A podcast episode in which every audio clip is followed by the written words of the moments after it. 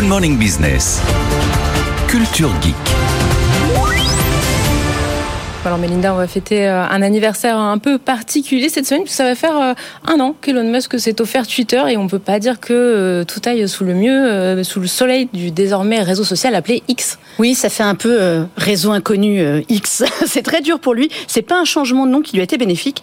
Donc il y a en effet un an pour 44 milliards de dollars. En fait, Elon Musk s'offrait Twitter pour mettre fin à ce qu'il estimait être un réseau d'extrême gauche, mmh. pour vraiment cadenasser tout ça c'était surtout pour mettre fin à un procès potentiel qui lui aurait peut-être coûté un peu moins cher finalement que la situation qu'il vit aujourd'hui, parce que c'est une baisse de revenus. Le Wall Street Journal parle de 40% en moins de revenus sur un an. C'est une fuite des utilisateurs. Sur un an, le réseau social aurait perdu 13% d'utilisateurs actifs au quotidien.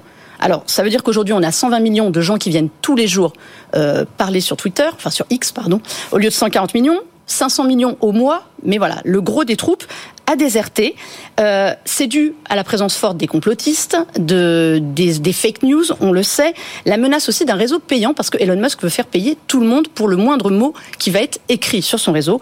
Tout ça, ça a contribué à une grosse exode des utilisateurs qui continuent. Peut-être même un dollar par, euh, par mois par utilisateur pour éviter les, les, les chatbots, enfin les robots, tout ça pourquoi pas Évidemment, évidemment, les chatbots. c'est quoi oui, Ceux qui sont partis, ils sont allés où? Il y a d'autres réseaux sociaux qui commencent à, à faire concurrence à, à Twitter? Alors, il y a toujours eu d'autres réseaux évidemment, mais grâce à Musk, ou plutôt à la l'anti-Musk, dirons-nous, eh bien, les utilisateurs fuient. Et ils ont fui, alors on a beaucoup entendu parler de Threads, vous savez, c'est le réseau euh, conçu par Meta sur les bases d'Instagram, qui a, lui, euh, qui est né à l'été dernier, et rapidement a fait 100 millions d'utilisateurs. C'est-à-dire quasiment, vous voyez, l'équivalent des utilisateurs au quotidien de Twitter.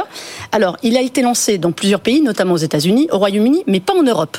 Donc il est bloqué, son, il stagne à 100 millions parce qu'il n'est pas disponible en Europe à cause du RGPD. Et euh, peut-être en 2024, on verra, il fonctionne. Euh, évidemment, comme Twitter, mais les utilisateurs sur Threads n'ont pas déserté Twitter pour autant et passent de moins en moins de temps sur Threads. Donc, pas la bonne solution. Il y a eu Mastodon.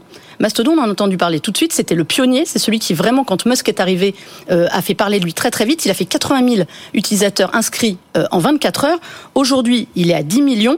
Euh, c'est la même chose, sauf que ça fonctionne, comme on dit, de manière décentralisée. Il n'y a pas une instance centrale qui gère. Vous pouvez tous être en fait finalement votre propre réseau social et communiquer avec les autres.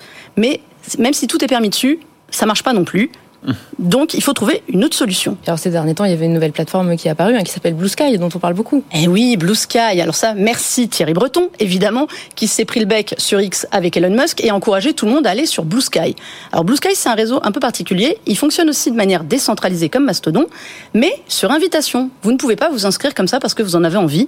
En fait, c'est de la cooptation. Donc, ça sélectionne à l'entrée Théoriquement, ça interdit les bots, de fait, et c'est le réseau préféré actuellement des journalistes et des communicants qui ont l'impression d'être un peu entre eux, d'échanger vraiment des informations avec des gens qui ont envie d'en parler. Alors c'est le réseau surtout créé par Jack Dorsey, le monsieur à l'origine de Twitter. Donc on se dit, on lui fait confiance, il sait ce qu'il a fait avant, il sait ce qu'il faut faire. Ça ressemble à Twitter de A à Z, sauf que c'est beaucoup plus limité. Vous ne pouvez euh, pas partager de vidéos, vous ne pouvez pas partager de GIF, mais les gens y vont. Alors il existe d'autres groupes, Discord, de posts qui s'intéressent aux médias.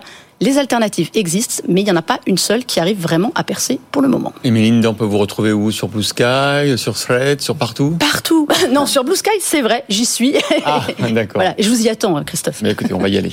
Merci beaucoup, Mélinda Davansoulas. Et si vous aimez la tech et l'innovation, je vous propose de me retrouver dans Le meilleur reste à venir. C'est le podcast qui veut vous donner envie de vivre en 2050, à retrouver sur le site de BFM Business et sur toutes les plateformes.